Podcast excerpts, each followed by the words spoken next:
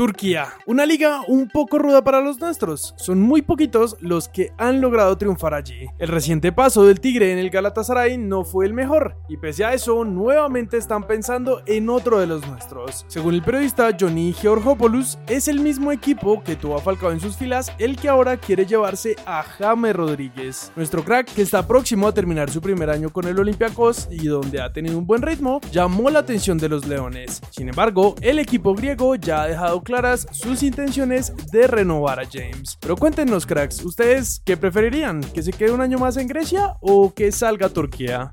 Pasamos a Inglaterra, pues aunque nos alcanzamos a ilusionar un poco con un posible regreso de Luis Sinisterra antes de lo esperado, hoy su técnico Jesse Marsh corrigió lo que dijo hace unas semanas, donde comentó que para estos días regresaría a entrenamientos con el equipo. Sin embargo, hoy aseguró que aunque sigue avanzando en su recuperación, aún no está listo para volver al campo. Saltamos a Italia para hablar del Panita Cuadrado, que tampoco tiene minutos desde el año pasado. Esta vez Allegri, técnico de la Juve, confirmó que se perderá el partido clave de esta fecha por la liga contra el Napoli, aunque también dijo que había una posibilidad de que regresara el próximo jueves cuando la Juve juegue su partido de Copa Italiana por los octavos de final.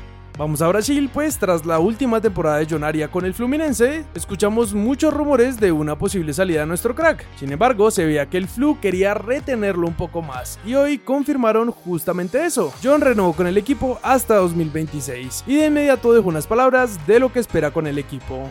Deseo que sea un 2023 lleno de éxitos y logros. Creo que todo lo que ha venido haciendo el club ha sido muy importante y de ahora en adelante se trata de trabajar mucho y concentrarnos mucho, siempre orando y profetizando que las cosas nos salgan bien.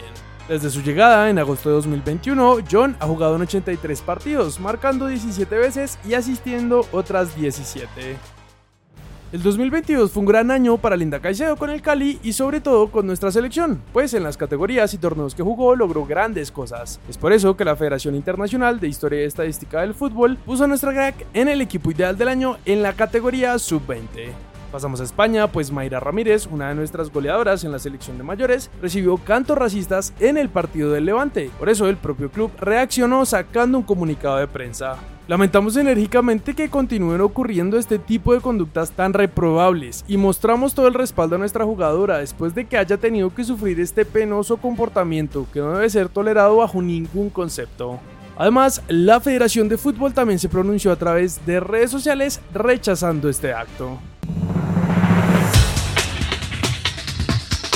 Le llegó competencia a Livelton Palacios en el Leche. El club firmó a José Ángel Carmona.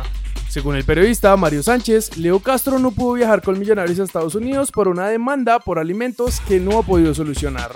En los amistosos de ayer, Millonarios empatados contra Alerta Berlín y Junior le ganó 2-1 a Manucci.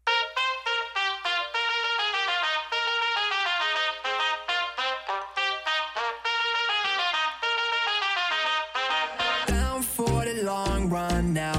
Red Corvette and my drop top down. Calling up my digits in my Motorola and I'm speeding like I robbed someone. Falling and I'm